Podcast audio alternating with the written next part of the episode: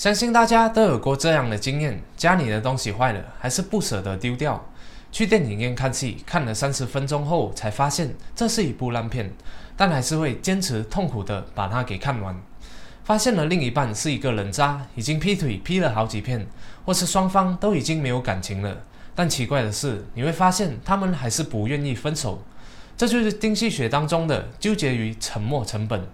今天好业就来给大家讲解，为什么有时候你明明知道会亏钱，但还是会一头栽下去。嗨，大家好，我是熬夜，陪你一起学习学校没教的知识。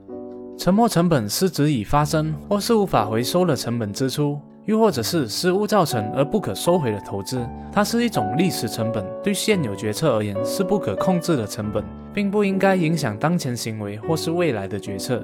但我们人就是情绪上的动物，就是喜欢纠结在已经无法回收的付出。诺贝尔经济学奖得主史迪格利茨曾用了一个生活上的例子来说明什么是沉没成本。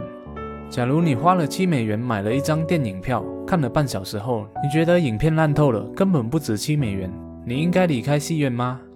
在做这个决定时，你应当忽视那七美元，因为它是沉没成本。无论你离开戏院与否，钱都不会再收回。一位朋友因为感情的问题已经被折磨了很多年。那个男生每天花天酒地，时不时就来和女生要钱，喝醉酒时还会暴打她。虽然在跟那个男生维持关系早就已经没有意义了，但是那个女生还是会一次又一次的原谅着他。而他给我们的解释是：我和他在一起已经有两年了，也投入了那么多的感情，那么多的青春在这段恋情里面，现在叫我放弃他是不可能的。这就是感情当中的纠缠与沉没成本。在商业活动上也经常出现这种情况，广告宣传的效果已经连续四个月远远低于预期了。当我们提议停止这个计划，主管还是会反驳我们说：“我们已经投入了那么多钱做宣传了，要是现在停下来的话，那些钱不全都打水漂了吗？”这时候他也是在抓住沉没成本不放手。在投资股票上，这种情况更为常见。人们在决定是否出售股票时，常会以买入价作为参照。当股价高于买入价时，就会卖掉股票；如果股价低于买入价，就会抱住不卖。如果你纠缠于沉没成本的话，一只股票亏的钱越多，你就会越是抱紧它不放。这是不理智的，绝不可以让买入价处处扮演角色。唯一有效的是股市未来的前景，而不是你那时候的买入价。很多时候，我们都会无意间纠缠于沉没成本。东西买来后发现坏了，还是不愿意丢掉。和朋友相约吃饭，等了对方一个小时后还没出现，还是会愿意等下去。上大学读物理科，读了两年后才发现物理并不适合自己，但还是会硬着头皮去把它读完。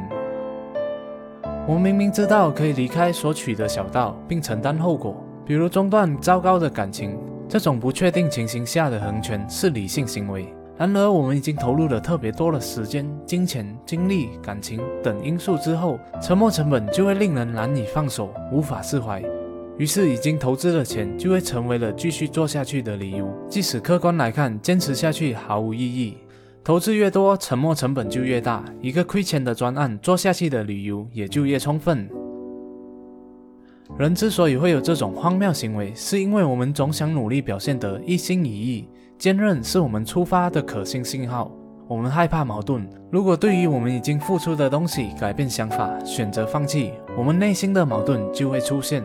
如果你现在要放弃，那当初为什么要做这个决定，要付出呢？这样不是很浪费吗？而理性的决定意味着忽视已经投入了成本。你已经投资了什么并不重要，唯一重要的是现在的情形和你对未来的评估。我们无法预测出未来的事情，因此很多人会纠结于选择。但当你的选择让你不断亏损时，就应该懂得立即收手，重新做出选择，而不受困于浪费心态。如果一件事的成功概率是百分之一，那么反复尝试会不会提高成功的机会呢？肯定是不会，对吧？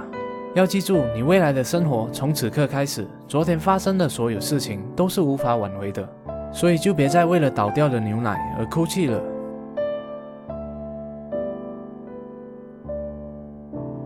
好了，这是今天好友大家分享的纠结于沉没成本，希望可以给你带来启发。当你发现自己正纠结于沉没成本时，就请你忘掉已经付出的成本，好好的思考，再这样下去会有什么样的结果，然后重新做出正确的选择。谢谢大家的观赏。如果你喜欢好夜的影片的话，就请你订阅好夜的频道、点赞和分享，启发更多的人。如果不喜欢的话，那我再想想看怎样吧。哦，对了，别忘了点击下方的小铃铛，你在影片更新时第一时间获取通知哦。我们下一集再见。